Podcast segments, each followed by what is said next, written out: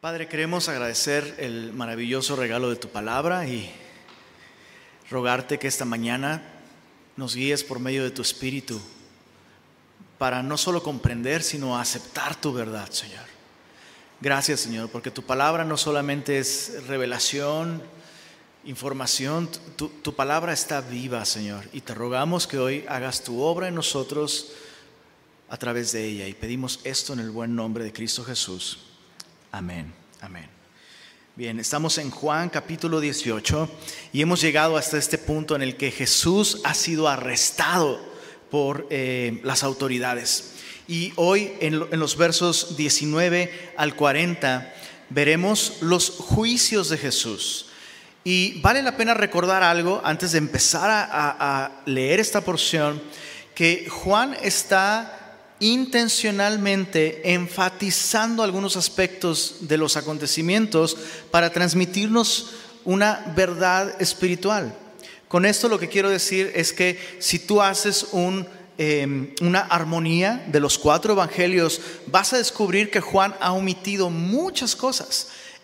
Eh, por un lado, la razón por la que Juan omitió muchas cosas es porque los otros evangelios ya las han tratado, pero por otro lado, y creo que esta es la razón de más peso, es porque Juan desea enfatizar algo que los otros evangelios no han enfatizado. Y, lo que Juan desea enfatizar en todo este relato del el arresto y la crucifixión de Jesús es que Jesús está en completo control de las circunstancias. Eh, cada evangelio de alguna manera nos deja ver esto, que será el plan de Dios. Pero Juan lo está enfatizando de un modo magistral y es importante tener eso en cuenta. Ahora, recordemos, Jesús acaba de cenar con sus discípulos, la cena de la Pascua. Pasó un tiempo de oración en el huerto de Getsemaní, ha sido arrestado y Pedro y Juan siguen a Jesús de lejos, a, a una distancia segura. Eh, lo que sea que eso signifique, porque no es posible seguir a Jesús desde una distancia segura. Pero Pedro y Juan lo están haciendo y han llegado a casa de Anás. Jesús está en casa de Anás, está a punto de ser interrogado por él y esto es lo que Pedro y Juan están viendo y están escuchando de alguna manera. Juan capítulo 18, verso 19, dice así. Y estaban en pie los siervos eh, perdóname, y el sumo sacerdote preguntó a Jesús acerca de sus discípulos y de su doctrina. Jesús le respondió, yo públicamente he hablado al mundo. Siempre he enseñado en la sinagoga y en el templo donde se reúnen todos los judíos y nada he hablado en oculto. ¿Por qué me preguntas a mí? Pregunta a los que han oído que les haya hablado. He aquí, ellos saben lo que yo he dicho.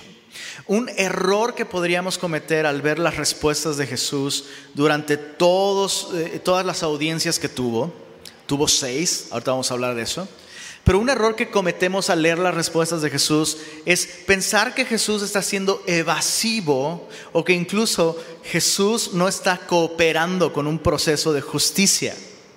Pero no es eso lo que está sucediendo. La pregunta de Jesús es súper pertinente y súper necesaria. Jesús básicamente a través de sus preguntas está revelando y señalando el carácter ilegal de este supuesto juicio. Verás, eh, las leyes judías prohibían que se realizara un juicio de noche, para empezar. Número uno, las leyes judías prohibían que se llevara a cabo un juicio de noche. Número dos, las leyes judías prohibían que se juzgara a una persona sin haber una acusación fundamentada por dos o tres testigos. Y en tercer lugar, las, las, leyes judías prohibían que se dictara una sentencia de muerte el mismo día en el que comenzó el proceso de juicio de una persona. Esas tres cosas se están violando aquí. De hecho, la pregunta de Anás, que ni siquiera era legalmente el sumo sacerdote en ese momento, sino era el suegro de quien era el sumo sacerdote. La pregunta de Anás eh, revela la falta de elementos para un juicio. El sumo sacerdote preguntó a Jesús acerca de sus discípulos y de su doctrina. O sea, básicamente esta es la manera, la manera de hacer que una persona se incrimine. Por eso es que los sistemas de justicia eh, el, día de hoy, bueno, en, prácticamente cualquier país civilizado, la justicia te da un derecho, te da el derecho de permanecer que deberíamos usar ese derecho no solo cuando estamos en juicio, sino en muchos otros casos. Pero, ¿por, qué? Porque de alguna manera, si tú hablas, tú podrías incriminarte pues eh, perjudicialmente y sin realmente haber una razón para hacerlo. Entonces, para garantizar justicia, el, el, juicio tiene que comenzar con un, con un, ¿cómo se dice? Una acusación y con el testimonio de al menos dos o tres testigos. Nada de eso está sucediendo. Y la pregunta de Jesús, escucha esto, la pregunta de Jesús no solo no es evasiva, la pregunta de Jesús intenta confrontar a quienes están llevando a cabo este proceso ilegal con sus verdaderas motivaciones. Y he estado pensando en esto, como a lo largo de, este, de esta sección cada pregunta que le hacen a Jesús es una muy buena pregunta. O sea, en, todo este capítulo no hay una sola pregunta que sea una mala pregunta. De hecho, cada pregunta es tan buena que yo, híjole, lo que yo daría porque mis amigos y familiares no cristianos se acercaran y me preguntaran cada una de estas. Oye, ¿y qué onda con los discípulos de Jesús y su doctrina? O sea, ¿realmente qué creen los cristianos? ¿No te encantaría que alguien te hiciera esa pregunta? O sea, Pilato le va a preguntar, oye, entonces, ¿eres tú el rey de los judíos? Oye, eh, eh, eh, ¿qué, has hecho, Jesús? ¿No te encantaría que tu vecino, oye, y, tú, a ver, ¿tú qué sabes de Jesús? ¿Realmente qué hizo? Son muy buenas preguntas, pero son preguntas deshonestas, escucha esto, que provienen de un corazón prejuicioso ellos no están realmente examinando las evidencias. Su intención no es obtener una respuesta de Jesús. No están escuchando, no están escuchando. Ellos ya tomaron una decisión respecto a Cristo y lo que están buscando no, es respuestas, evidencias, testimonio, argumentos. Están buscando pretextos para enviarle a la cruz. Y, estaba pensando en esto, cómo no hay, no hay preguntas malas en, este capítulo, pero el corazón con el que se hacen las preguntas puede arruinarlas por completo. Estaba pensando en esto, en cómo muchas veces, eh, bueno, cada cierto tiempo escucho a una persona decir, bueno, ¿sabes qué? Es que a mí como que se me va a dificultar ser cristiano, porque es que yo soy, yo soy súper inquisitivo, ¿sabes? Soy súper crítico, soy súper analítico, soy súper inteligente, bro, ¿no? como que, como que eso me estorba para ser cristiano, supongo, ¿no? Y, ¿sabes qué es lo peor? Que haya cristianos que piensan eso.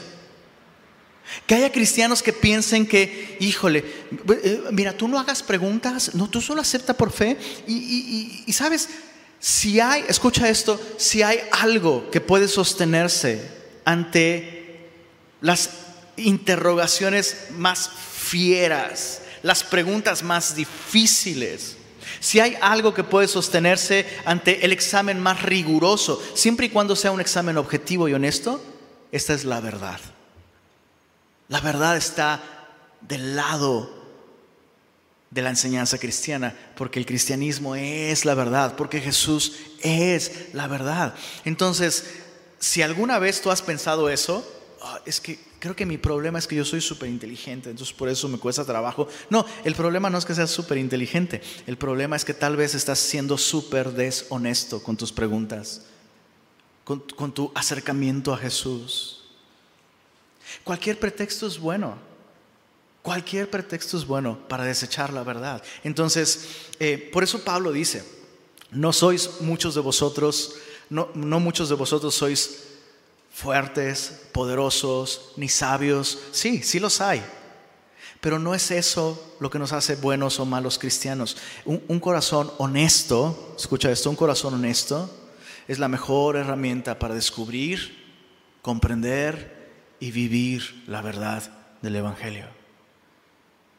Recuerdo que hace tiempo un familiar me dijo,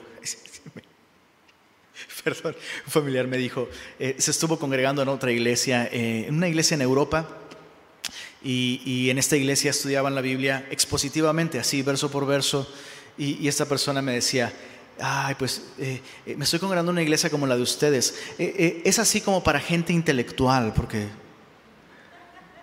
Y yo así de... Excuse me? ¿De qué estás hablando? Y yo solo quisiera que dejar esto claro. O sea, ¿ya te diste cuenta quién es tu pastor? ¿Cómo te lo explico? Y, me encanta que Jesús aclara esto. La misma verdad que yo he dicho en público es la misma verdad que yo le he dado a mis discípulos, porque no existe una versión del Evangelio para el vulgo y una eh, eh, versión del Evangelio para la gente súper capaz. No. La verdad es una para todos. Los discípulos podían profundizar más en ella, pero la, enseñanza era la misma. Así que cuidado, solo ten cuidado, cuidado con aquellos cristianos que te ofrecen una verdad oculta y secreta.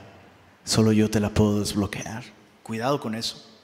Jesús entonces señala con sus preguntas la irregularidad del juicio. Y ahora, las cosas están a punto de cambiar radicalmente. Jesús hace esta pregunta y mira en el verso 22 dice, cuando Jesús hubo dicho esto, uno de los alguaciles que estaba allí le dio una bofetada diciendo, ¿así respondes al sumo sacerdote? Jesús le respondió, si he hablado mal, testifica. Me encanta porque ese es un juicio. Se supone que este proceso se lleva a fuerza del golpe de la razón y las evidencias, no, no a la fuerza de los golpes físicos. Este es el primer abuso físico hacia la persona de Jesús en el Evangelio de Juan. Y a partir de aquí las cosas cambian. Y yo puedo, imaginar a Pedro. no, no, no, conocemos la arquitectura de la casa de Anás, pero por el Evangelio de Lucas capítulo 22 sabemos que la construcción permitía que Pedro tuviese acceso visual a Jesús mientras sucedía el juicio. Y lo sabemos porque se nos dice que después de que Pedro negó a Jesús tres veces, en ese momento Jesús vuelve la mirada directamente hacia Pedro y sus ojos se encuentran. Entonces imagina a los discípulos viendo esto. Probablemente Pedro viendo de reojo tratando de no demostrar demasiado interés en lo que está sucediendo con Jesús, ¿no? Y, probablemente pensando, eh, yo creo que ya ahorita Jesús en dos o tres minutos va a decir algo súper sabio. O sea, el maestro se ha librado en dos o tres ocasiones de que lo apedreen. Ha pasado en medio de ellos como si nada. o sea, Jesús ha enfrentado oposición. Esta va a ser una como tantas otras, se va a librar de esto y vamos a llegar a tiempo para el recalentado de la cena de anoche, sobró un chorro, ¿no? Pero de pronto, de pronto sucede esto y lo cambia todo. Y por primera vez ven a su maestro, aquel a quien la tormenta y el mar le obedecen y se callan cuando él dice, Shh, Aquel, aquel que vence a la muerte y a la enfermedad con una palabra. Aquel que camina sobre el mar. Lo ven sangrando de su nariz. Ojos desorbitados, la confusión después de un golpe terrible en la cara. Lo ven vulnerable por primera vez. Y para sorpresa de ellos, eso, e, esto iría escalando. Y no solo escalaría la hostilidad hacia la persona de Jesús, escalaría el temor en el corazón de Pedro. O sea, ponte en sus zapatos. Ponte en sus zapatos por un momento. Jesús hace esta pregunta y, una vez más, Jesús al hacer estas preguntas está revelando la verdadera naturaleza de este juicio. Si he hablado mal, testifica en que está mal y si bien ¿por qué me golpeas? ¿Cuál es la respuesta? No hay respuesta. ¿Y cuál es la razón por la que una persona rechaza o incluso aborrece a Jesús? No hay razón. No hay razón. Ellos lo están haciendo porque simplemente odian al maestro. Listo. Y, esa es la explicación que la Biblia nos da. Esa es la condenación. Que la luz vino al mundo y los hombres amaron más las tinieblas que la luz. Pero no hay realmente razón. La, la única manera de rechazar a Jesús es justamente abandonando la razón. Es así. Verso 24. Anás entonces le envió atado a Caifás, el sumo sacerdote.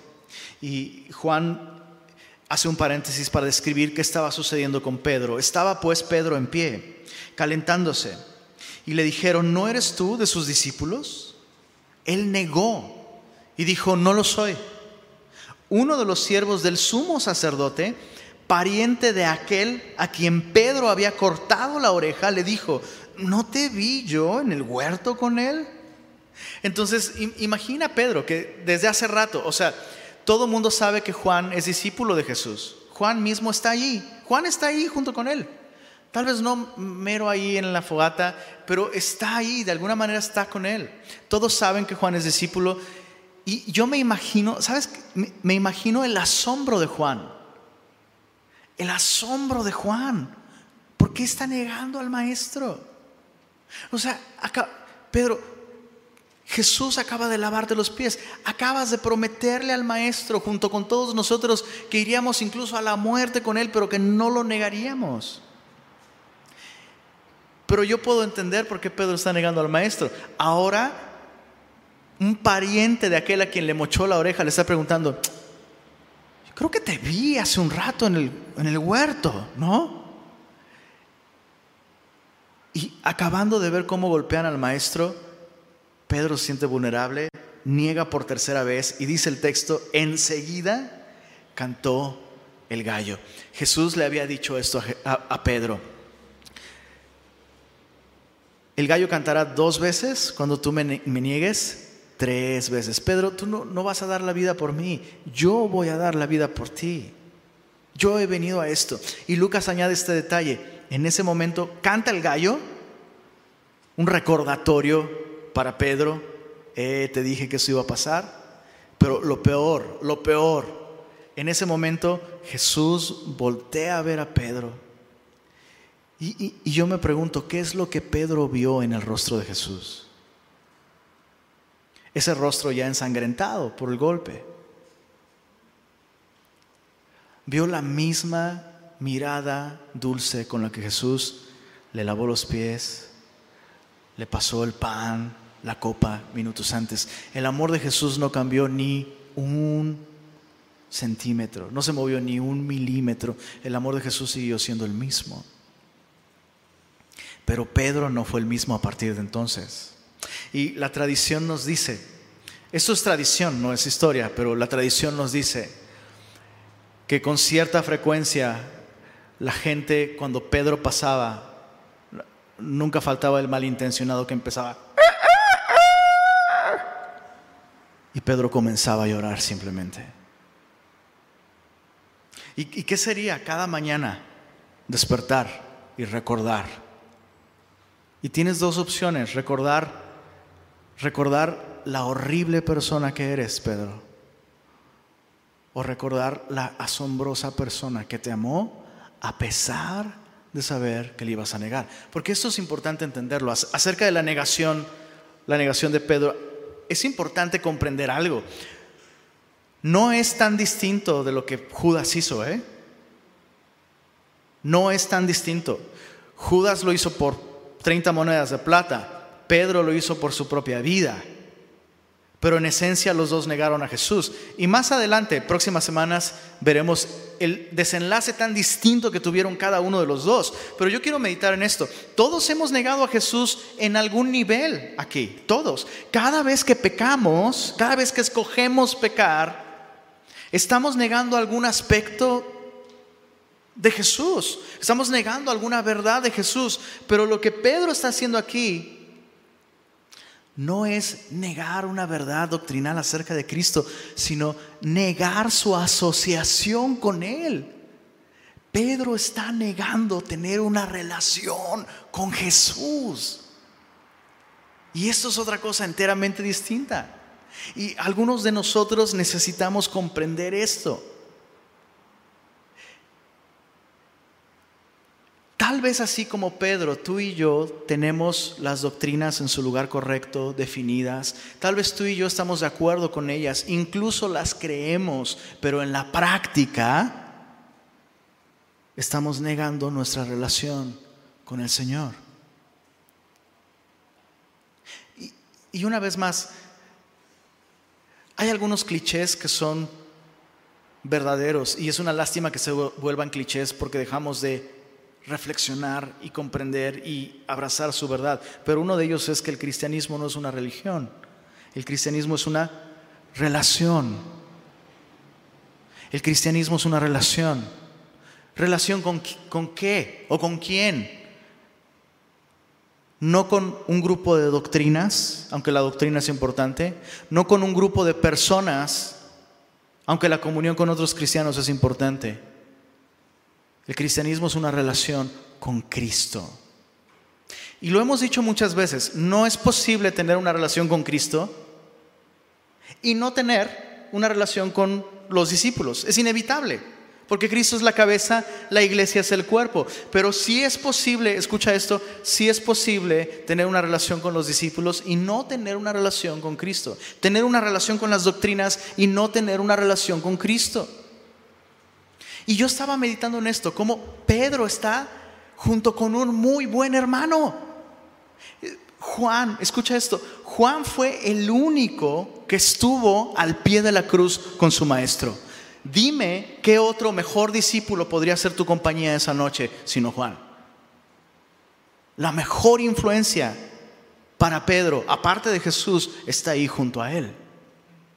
Pero eso no le bastó, eso no le sostuvo en el momento de la prueba. Y muchos cristianos están haciendo lo mismo. Basan su asociación con Cristo, su relación con Cristo, en su relación con los discípulos. Y eso no es suficiente. Y, te digo esto como tu pastor. Si me consideras tu pastor, por favor, recibe esto, analízalo, medítalo, piénsalo. Sin lugar a dudas, muchos de nosotros necesitamos abrirnos más a la comunión con otros hermanos. O sea, eso es necesario, hagámoslo. Pero algunos de nosotros, o para hacer esto más personal, para ayudarte un poquito, algunos de ustedes, tal vez tú, tal vez tú, tal vez tú, tal vez tú, no veo a nadie, pero tal vez tú, Necesitas menos carnes asadas con cristianos, menos tardes de café con cristianos, menos actividades con cristianos. Y lo que necesitas es ir a tu cuarto, cerrar tu puerta, apagar tu celular, doblar tu rodilla y descubrir, enfrentar algo que has estado evadiendo por mucho tiempo, que ni siquiera sabes cómo empezar a orar, porque tiene años, años que realmente no has apartado un tiempo para buscar a Jesús, no tienes una relación con Él. Tal vez la tuviste en algún momento. Y en algún punto de tu caminar te desviaste y todo se volvió acerca de actividades con cristianos. Y yo asumo que soy cristiano porque me eché mi carnita asada con mis hermanos. Tuve mi, mi tarde de café con mis amigas cristianas o mis amigos cristianos. Pero ¿por qué niego a Jesús en la práctica? Ve a tu cuarto, Cierra la puerta, apaga tu celular. Y probablemente lo mismo que vas a ver es exactamente lo que Pedro vio ese día. Ojos que te siguen amando. Ojos que te advirtieron a través de la escritura desde hace mucho tiempo. Te estás apartando de mí. No, es que eh, la comunión cristiana. Primera de Juan nos dice esto, semillosos, esto es esencial eso es esencial para nuestra identidad como iglesia. Primera de Juan capítulo 1 nos dice, lo que hemos visto y oído, eso les anunciamos para que vosotros tengáis comunión con nosotros y nuestra comunión verdaderamente, nuestra comunión verdaderamente es junto al asador. ¿Así dice? Ah, ah. Nuestra comunión verdaderamente es con el Padre y con su Hijo Jesucristo. Cualquier compañerismo que tengamos con personas que realmente tienen una relación con Cristo, si tú y yo no tenemos una relación con Cristo, eso no es comunión, eso es convivencia. Y no está mal. Pero eso no es relación con Cristo y eso no es comunión. Y Pedro estaba así en ese lugar. Negó a Jesús, estando rodeado de preciosos discípulos. Negó a Jesús tres veces. Avanzando en el relato, Juan capítulo 18, eh, verso 28 en adelante. Un par de aclaraciones sobre esta sección. Eh,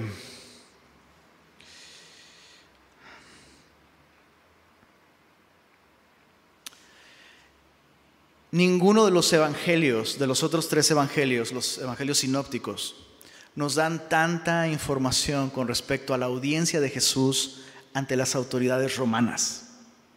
Este es el único lugar de los evangelios que nos da tantos detalles. Y, esta escena es muy intensa, es, muy intensa, es muy profunda. Em, probablemente Juan tuvo el valor de estar ahí Probablemente, no sabemos. Lo que, eh, como sea, esta información no la encontramos en el resto de los evangelios. Y eh, eh, solo para, para, tener más o menos claro qué, es, qué ha sucedido hasta ahora, Jesús tuvo tres audiencias ante autoridades religiosas y tres ante autoridades civiles. Las primeras tres fueron ante Anás primero, ante Caifás después y finalmente ante el Sanedrín que solo fue como un protocolo para ellos, simplemente para legitimizar eh, el acusar a Jesús o condenarlo a, la muerte. Cada uno de sus juicios fue ilegal. Y tres audiencias ante autoridades civiles. Ante Pilato, la primera, Pilato manda a Jesús con Herodes. Herodes lo regresa y tiene una tercera audiencia con Pilato. Todo eso se pierde porque el propósito de Juan aquí no es mostrarnos esos detalles, sino mostrarnos la realidad detrás de esos detalles, que Jesús está en control de la situación. Dice así, verso 28, llevaron a Jesús a casa de Caifás, al pretorio. Perdón, de casa de Caifás al pretorio. Era de mañana, ya amaneció. Y ellos no entraron en el pretorio para no contaminarse y así poder comer la Pascua. Les importaba tanto la observancia religiosa, pero no les importaba estar entregando a un hombre inocente a la muerte. Pero, pero, pero hay que guardar, hay que guardar, no pisar la casa de ese inicuo incircunciso. Verso 29, entonces salió Pilato a ellos y les dijo, ¿qué acusación traéis contra este hombre? Esa es la pregunta básica que un procurador de justicia tendría que haber hecho en ese, en ese momento. Ahora hay algo que comprender aquí. Esta no es la primera vez que Pilato sabe acerca de Jesús. De hecho, versos anteriores nos hicieron ver que Judas fue al huerto de Getsemaní junto con una compañía de soldados romanos. Entonces, em, no vamos a entrar en todos los detalles, pero eh, eh, la historia testifica acerca de la posición políticamente vulnerable de Pilato en ese momento de la historia. Su protector había muerto poco tiempo antes, dejando a Pilato en una posición realmente cuestionable y cualquier atención del imperio a lo que sucedía en, la jurisdicción de Pilato podría ser algo peligroso para él.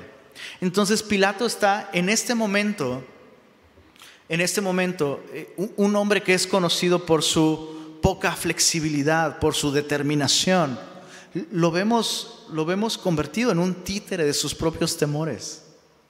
En este momento Pilato no está actuando eh, a favor de la verdad o de la justicia o, con ética.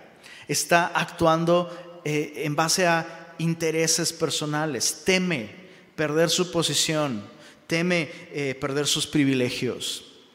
Y tiro por viaje. Cuando una persona tiene que tomar una decisión respecto a Cristo, ese es constantemente el gran obstáculo, ¿no? Por eso es que Jesús dice, ninguno, eh, puede ser mi discípulo si no se niega a sí mismo, toma su cruz y me sigue. Bueno, entonces Pilato ya sabía de Jesús, él dio su aprobación para que llevaran estos soldados a arrestarlo, pero esta pregunta tiene que hacerse. ¿Qué acusación traen contra este hombre? Mira la respuesta. Respondieron y le dijeron, si este no fuera malhechor, no te lo habríamos entregado. ¿Qué, ¿Qué, están diciendo con esto? Absolutamente nada. Pero a la vez están diciendo algo. Están diciendo, no te lo traemos para que lo juzgues. Ya lo juzgamos. No nos interesa tu opinión. Solo lo que queremos es que tú seas nuestro verdugo. Mira, Dice, entonces Pilato les dijo, tomadle vosotros y juzgadle según vuestra ley.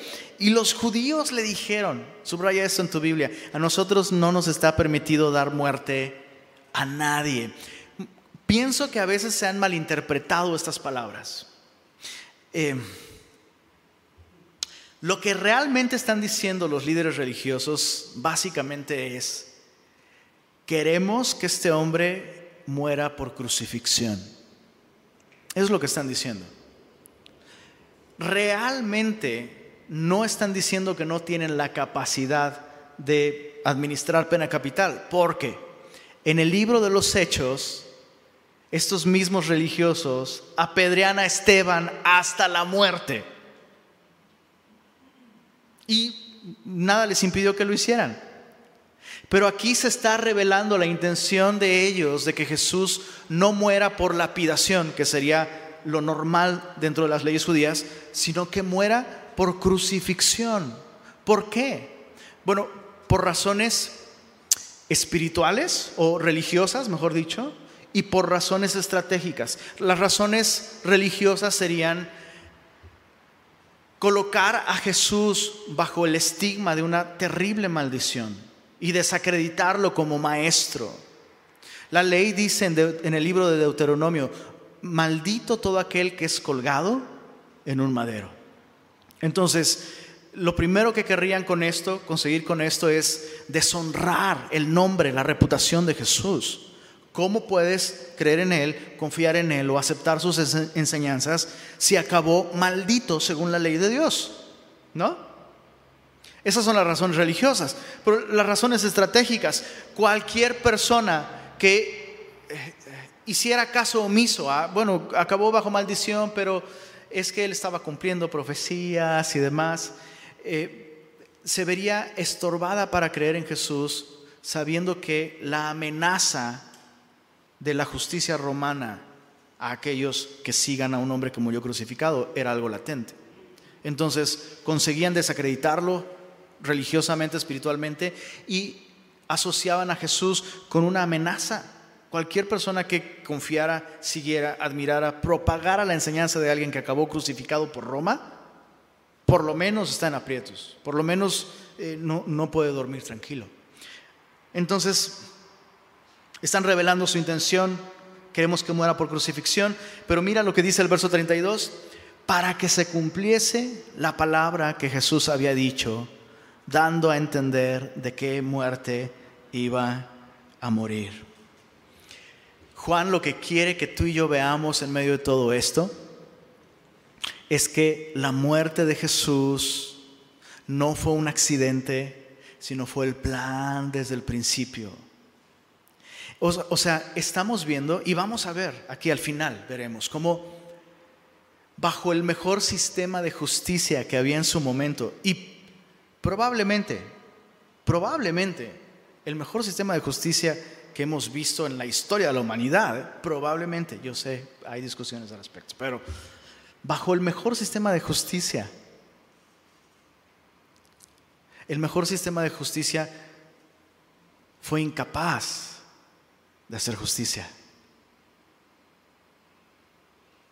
Sin embargo, en medio de toda esa incapacidad, teniendo este gran sistema gran y súper sofisticado y todo, teniendo leyes, teniendo una persona preparada, en medio de toda esa incapacidad y, y en medio de esa debilidad humana, Dios estaba llevando a cabo sus planes. Y eso es importante entenderlo con respecto a la soberanía de Dios. Por favor, entendamos estos conceptos. No son sencillos, honestamente, no son sencillos. Pero algo que tenemos que tener claro sobre la soberanía es que la soberanía significa justamente eso. La soberanía divina significa que Dios lleva a, su cabo, a, cabo sus planes a pesar de nosotros. No significa que Dios se vale de nuestra debilidad, de nuestra corrupción, de nuestro pecado o del dolor para llevar a cabo sus planes. No. Que Dios es soberano significa que Dios lleva a cabo sus planes a pesar. Porque entonces, si Dios llevara a cabo sus planes gracias a la corrupción del hombre, entonces Dios es un corrupto también. Y tenemos que desechar esa idea y tener cuidado con esa. Muchas personas conciben a Pilato así, como un, pobre títere a quien Dios, manipulando como titiritero, jalando los hilos de su corrupción y su debilidad, lo hace hacer cosas terribles para su propia perdición. Y lo mismo con Judas. Pobre Judas, ¿qué opción tenía? ¿Dios lo predestinó para que entregara a Jesús? No. Ah, ah. No. Dios no predestinó a, a Judas para que entregara a Jesús. Dios no predestinó a Pedro para que negara a Jesús. Dios no predestinó a Pilato para que cometiera el acto de corrupción más terrible en toda la historia. ¿Dios sabía que ellos harían eso? Sí, pero Dios no los hizo hacer eso. Y Dios, a pesar de que hicieron eso, sin violar, escucha esto, sin violar sus libertades personales y sin violar justicia, sin aprobar el pecado, Dios, a pesar del pecado y la debilidad, llevó a cabo su plan. Y eso es soberanía. Es importante entender esto.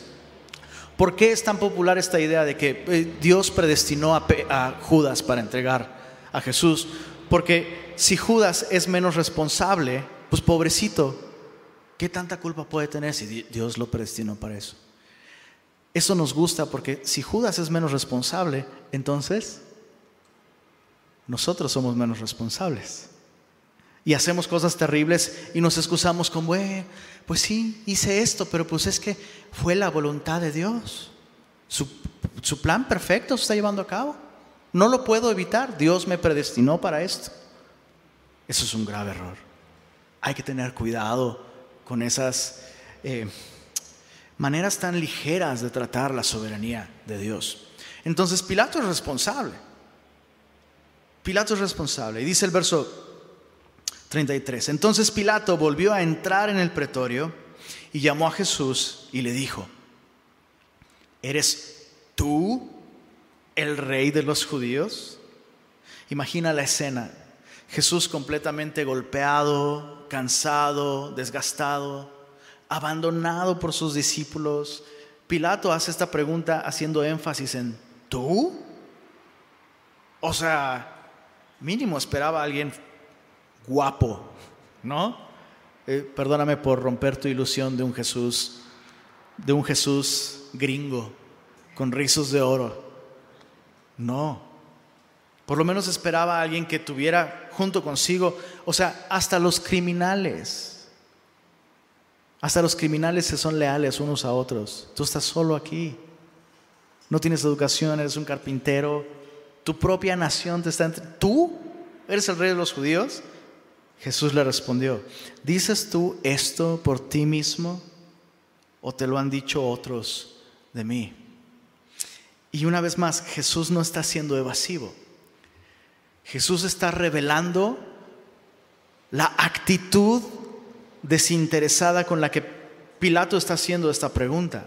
Y la pregunta de Jesús es bien importante. Si estás preguntándolo tú, el procurador romano de justicia, la pregunta sería, si yo soy una amenaza para Roma, si yo estoy buscando el poder político, militar, económico, social, no, la respuesta sería no. Pero si estás preguntando porque los líderes religiosos me acusan de autoproclamarme el Mesías, el rey de Israel, la respuesta sería sí. Y eso es justamente lo que eh, eh, lo que Jesús le explica más adelante. Pilato le respondió, ¿soy acaso judío? Tu nación y los principales sacerdotes te han entregado a mí. ¿Qué has hecho? Pilato ya está desesperado. O sea, ya, confiesa. O sea, cualquier, te pasaste un alto, dame algo, algo con lo que te pueda procesar y deshacerme de ti. Respondió Jesús, mi reino no es de este mundo. Si mi reino fuera de este mundo, mis servidores pelearían para que yo no fuera entregado a los judíos, pero mi reino no es de aquí. Le dijo entonces Pilato, luego, ¿eres tú rey? Y yo, yo imagino a Pilato así, ah, ok, bueno, es de estos weirdos, de estos raritos, ¿no? Es, es, este cuate que perdió la razón de tanta cosa mística. O sea, ¿dónde está tu reino? ¿En una galaxia muy, muy lejana? ¿No? En Star Wars. Seguramente Pilato encontró algo de alivio. Este cuate está loco, ¿no? Entonces, eh, eh, eh, eres tu rey, respondió Jesús. Tú dices que yo soy rey. Y otra vez, Desafortunadamente, las maneras de expresarnos en el presente pueden llevarnos a malinterpretar lo que Jesús está diciendo. Pareciera que Jesús está diciendo, bueno, eso no es lo que yo dije, eso lo dijiste tú. Y como, como yo, yo no dije, ¿no? Pero no es lo que Jesús está diciendo. este es un lenguaje casi legal, casi legal donde estás afirmando el testimonio de alguien más, tú lo has dicho. Es así como tú has dicho. O sea, sí, sí soy rey. Yo para esto he nacido y para esto he venido al mundo. Subraya esto en tu Biblia. Dice, para dar testimonio a la verdad. Todo aquel que es de la verdad oye mi voz. Le dijo Pilato, ¿qué es la verdad? Y una vez más, ¿qué excelente pregunta. Pero no hay respuesta porque Pilato no está buscando una respuesta. Antes de ver cuál va a ser el veredicto de Pilato, solo quiero llamar tu atención a las palabras de Jesús. Yo para esto he venido. Jesús está manifestando con esto su identidad. Porque al decir yo he venido al mundo a esto, lo que está afirmando es su estado preexistente. O sea, yo no existo desde que nací. Estoy aquí desde que nací, pero yo he venido al mundo para esto. Y me sorprende mucho porque si yo te preguntara para qué vino Jesús al mundo, lo más seguro es que vas a contestar para salvarnos de nuestros pecados, para morir en la cruz y salvarnos de nuestros, nuestros pecados. Para eso vino al mundo. Pero aquí Jesús nos está mostrando algo, que su muerte en la cruz y su resurrección no son solamente actos de redención.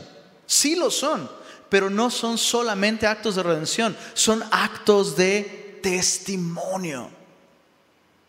Antes de que la cruz pueda ser un medio de redención para cualquier ser humano, la cruz tiene que ser un testimonio con el que Dios testifica acerca de su Hijo. Eso es muy importante. Antes que ser un medio de redención, primero la cruz es un medio de testimonio por medio del cual Dios nos dice algo. Dios nos habla de su Hijo. La Biblia nos dice esto. Este es el testimonio que Dios nos ha dado acerca de su Hijo. Que Dios nos ha dado vida eterna en Él. Lo cual dice algo sobre nosotros, que nosotros no tenemos vida eterna. Todo aquel, dice, dice Juan, todo aquel que tiene al Hijo, tiene la vida. Pero todo aquel que no tiene al Hijo, no tiene la vida. E, e, esta es la verdad. Y este es el testimonio de Dios. El testimonio de Dios a través de la vida, muerte y resurrección de Jesús es este, que tú y yo vivimos en un mundo moral y somos culpables ante Dios. Nadie es inocente. Chicos, no existe, no existe tal cosa como un ser humano inocente. No existe. No existe delante de Dios. Moralmente todos hemos fallado, todos hemos pecado y la paga del pecado es muerte. Vivimos en un, en un mundo moral en el que Dios ha resuelto, ha resuelto nuestro problema. Y quiero insistir en esto, semillosos, hagamos de esto algo esencial de nuestra comprensión acerca de la salvación, acerca del carácter de Dios, acerca del perdón, acerca de la justicia. Dios no nos perdona por carpetazo. O sea, Dios no dijo, bueno, ya me voy a hacer de la vista gorda ya te perdono, ya no pasó nada. No, cada pecado que tú y yo hemos cometido fue castigado en la persona de Jesús. Entonces la cruz es un testimonio de cuánto le importa a Dios la justicia, pero también un testimonio de cuánto Dios hizo para darte y darme y darnos salvación. El mensaje del Evangelio es tan sencillo pero no es un mensaje simple. Y Dios nos invita a, través de, esta, simple declaración de Jesús. ¿Has escuchado el testimonio de Dios? ¿O la cruz es simplemente ese motivo religioso, inspirador?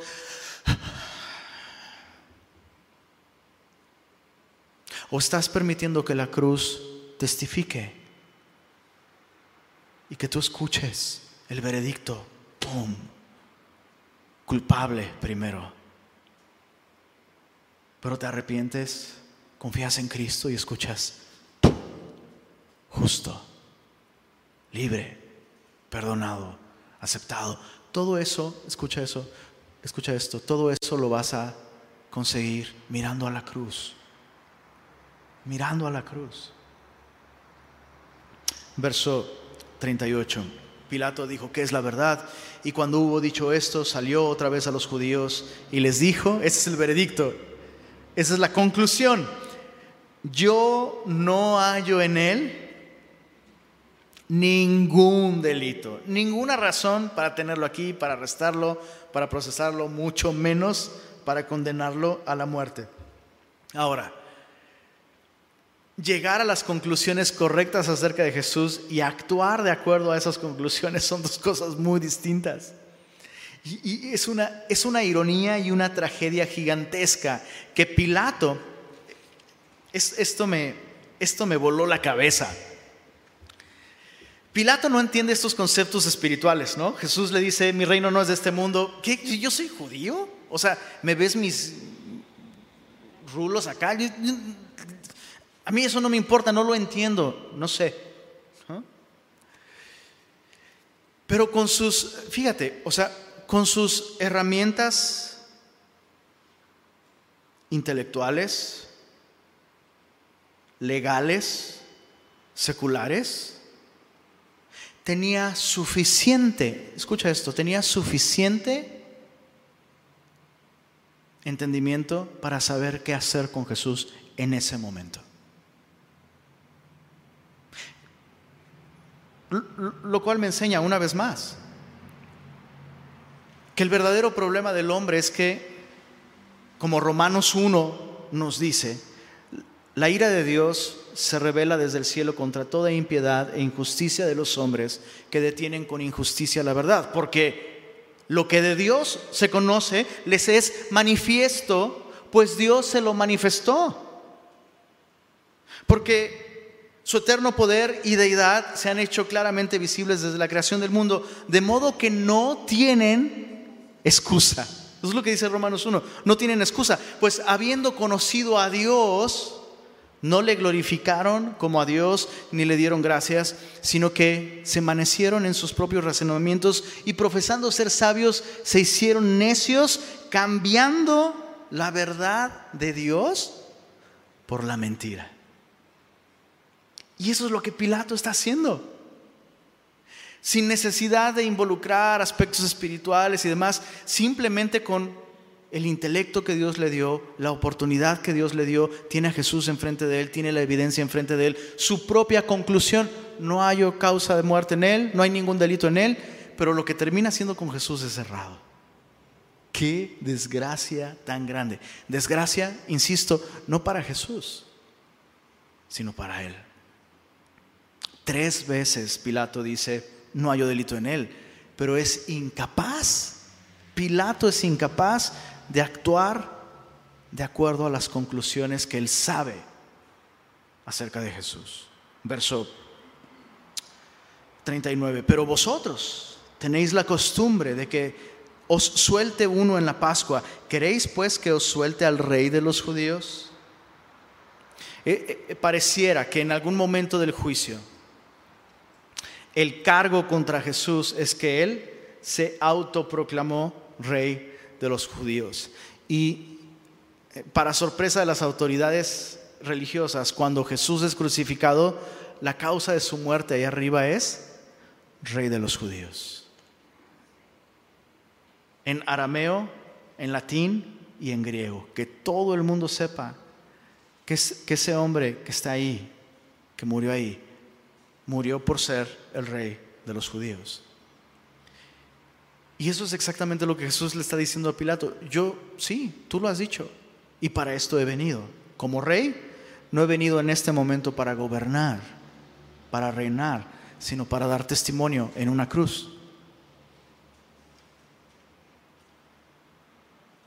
Entonces Pilato les pregunta, ¿quieren que les suelte al rey de los judíos? Entonces todos dieron voces de nuevo, lo cual implica que esto es algo que ya habían dicho con anterioridad, diciendo no a este, sino a Barrabás, y Barrabás era ladrón. Entonces, cuando armas todo el cuadro acerca de Barrabás con los otros evangelios, te das cuenta que Barrabás no solamente era ladrón, estaba acusado de varias cosas. Insurrección y asesinato eran las otras dos. O sea, este hombre es un ladrón, es un rebelde y es un homicida.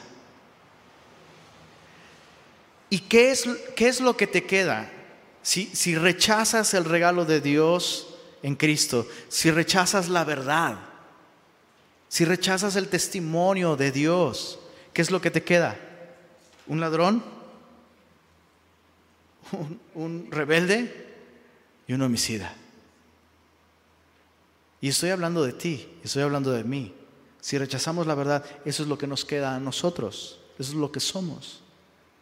Horribles personas dignas de muerte. Y, en este momento había ya tres cruces preparadas. Esas tres cruces ya estaban listas para Barrabás y sus otros dos amiguitos.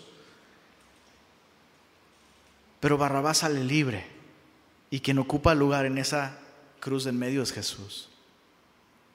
Solo tengo un par de pensamientos. Lo importante en esta sección es reconocer que somos responsables de lo que hacemos con Cristo no solo los no cristianos, ¿eh? O sea, si tú aún no eres cristiano y dices, bueno, estoy interesado en escuchar y en aprender, Dios te hace responsable de lo que hagas con Jesús. Dios te va a pedir cuentas de lo que haces con Jesús. Y escuchar este mensaje que acabas de oír es lo peor que te pudo pasar en la vida si al final lo que vas a hacer es rechazar a Jesús o decir, no, ahorita no puedo tomar una decisión, porque ahorita sí puedes tomar una decisión.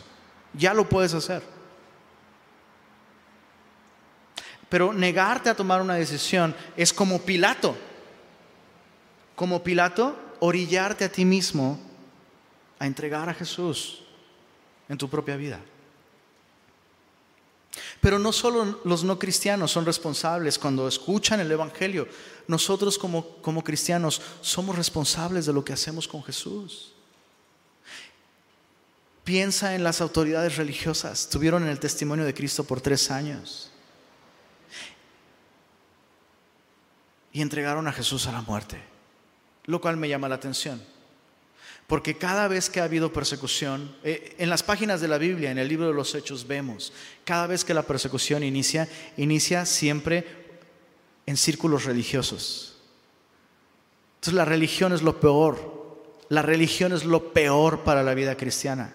No estoy diciendo que odiemos a la gente religiosa, a menos que el religioso de quien estemos hablando seas tú. A ese sí aborrécelo con todo tu corazón. Y ahí sí, reprende, ata y echa fuera. Ahí sí. Es lo peor que te puede pasar. Porque vamos a terminar, si somos religiosos, terminamos así. Oh, no voy a entrar a la casa me voy a contaminar. Religiosos, entregando a Jesús. Pero también los, los discípulos. mira a Pedro, mira a Pedro. Pedro tomó una decisión. Pedro estuvo tomando decisiones equivocadas toda esa, toda esa noche. Cuando lo que debió hacer es confiar en las palabras de Jesús desde que está sentado a la mesa. Esto es mi cuerpo que por, por ustedes es partido, porque ustedes no se pueden salvar. Esta es mi sangre que por ustedes es derramada para un nuevo pacto, porque este pacto ustedes no lo pueden cumplir. Necesitan un Salvador. No, no, no, yo te voy a sorprender Jesús, vas a ver. Tú y yo somos cuates, yo no te voy a negar, yo sí puedo.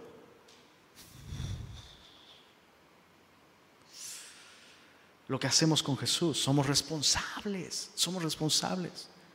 Y finalmente, pues bueno, Pilato, ¿no?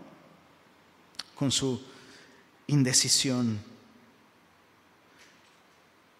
con su falta de determinación, tiene conclusiones adecuadas respecto a Cristo, pero su decisión personal con respecto a Él es completamente errada. Y, termino con esto.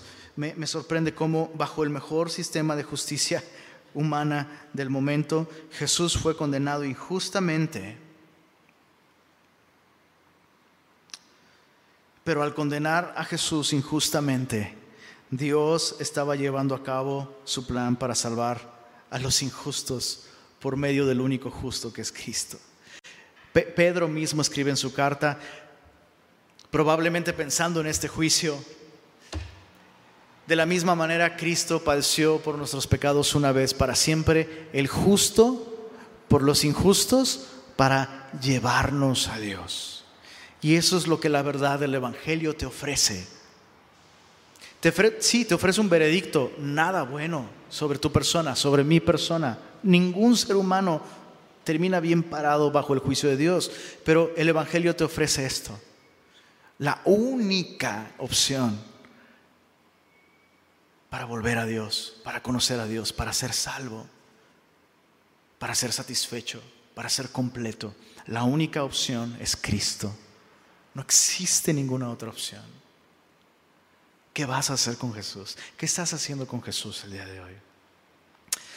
Padre Celestial, gracias por tu palabra y por recordarnos dónde debe estar nuestra lealtad, ¿Dónde debe estar nuestra confianza? ¿Dónde debe estar nuestra esperanza? Gracias por recordarnos que tú nos has amado, aún sabiendo específicamente el día y la hora en la que te habríamos de fallar, de negar. Y hoy queremos una vez más, Señor, pedirte perdón por nuestras fallas.